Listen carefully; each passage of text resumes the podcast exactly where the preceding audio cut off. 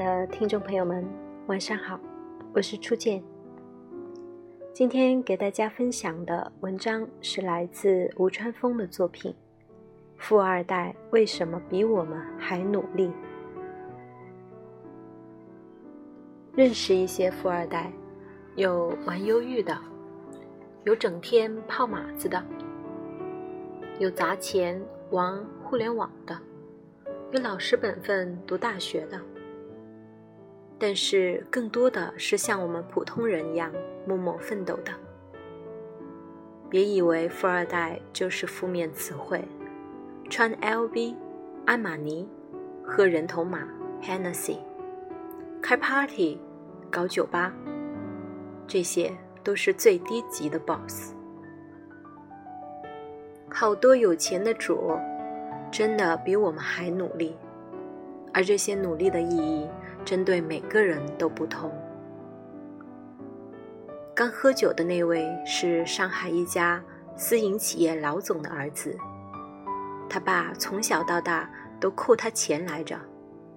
小时候买个玩具都要搞一大堆家务才能拿钱，从小到大一直怀恨在心，这是他开玩笑说起的。后来带利息问他老爹借了钱。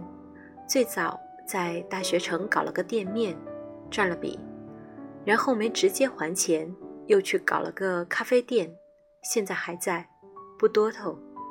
后来转来转去，又开始弄了个健身房，地段不大，但是生意很好。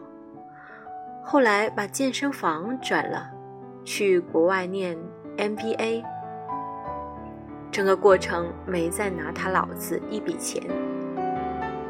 后来回国创业，在一次沙龙上认识，很低调的一个人。熟了以后，才知道自己这么多年白活了。问他为什么这么拼，他只说想做给他老子看，自己不是孬种。这是原话。一直以来，他对外斯斯文文。混熟了，也和我们说话一样，带点率真和暴力。很喜欢他的性格，不做作，也是因为他，才打破了我对富二代的看法。想起了前段时间沸沸扬扬的房东事件，房祖名为什么会吸毒？在心理上，我想很大一部分是因为他知道。自己这辈子都超越不了他的父亲。在一个这么大光环的笼罩下，这个男孩的内心是斗争过无数次的。他不快乐，虽然他表面看似那么快乐。在任何一个男人眼里，获得父亲的认可才是最大的荣誉。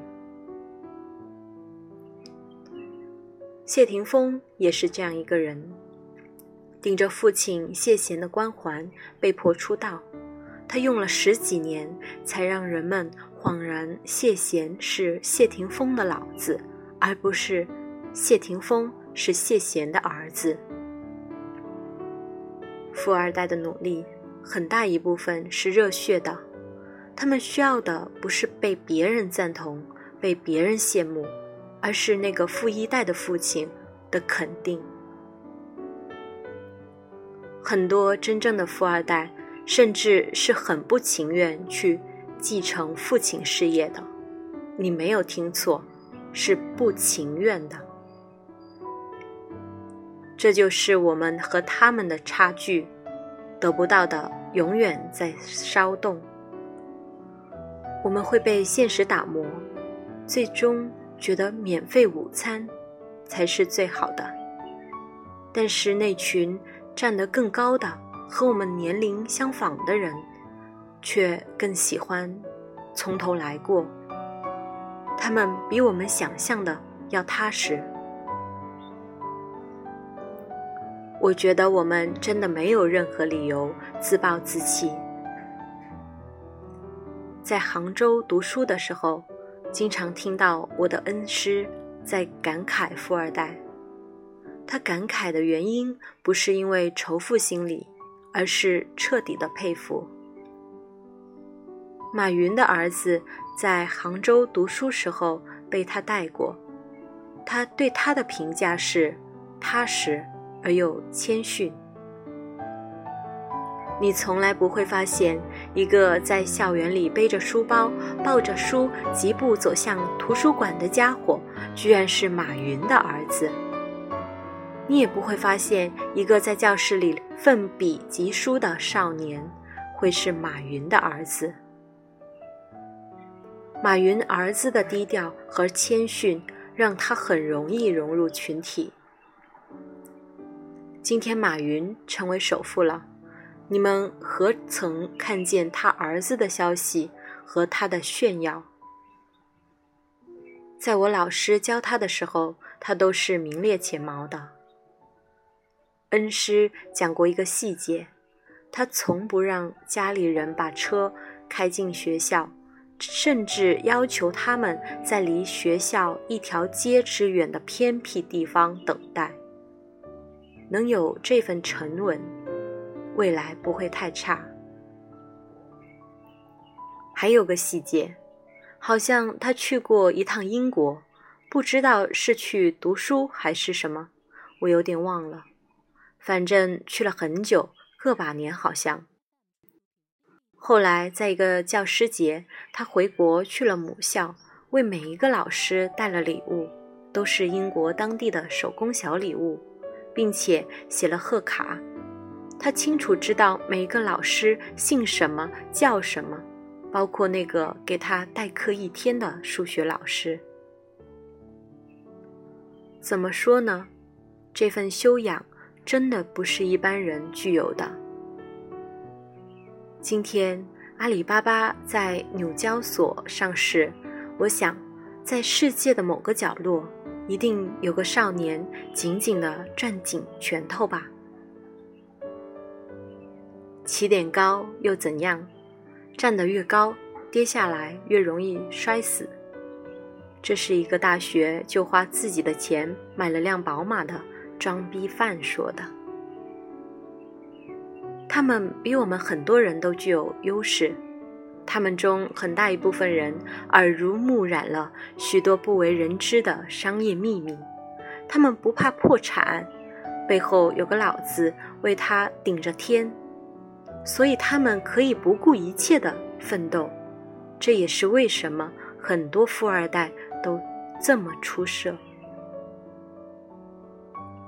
当一个人有了勇气，很多事都简单了。我想，所谓富二代奋斗的意义，不是因为未来，而是因为过去。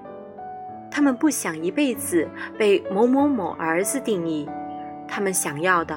只是那个属于自己的名字，出现在所有人的视线里。最后，贴上一段话吧。我记得我十八岁拿新人奖之前，爸爸总对我讲：“你知不知道，你小时候我拍了几百部电视剧？”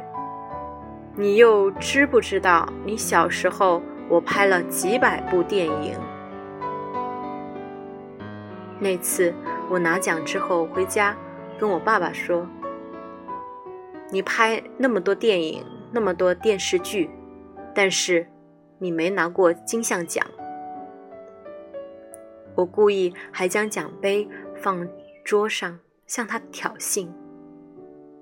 我不知为什么。我将这些话放心里很多年，今天我想借这个机会跟爸爸说，希望你不要介意这些话，希望你原谅当年那个不懂事的小朋友。我要认真的对你说一句，对不起。这是第三十届金像奖颁奖典礼，谢霆锋。摘得影帝桂冠时说的话。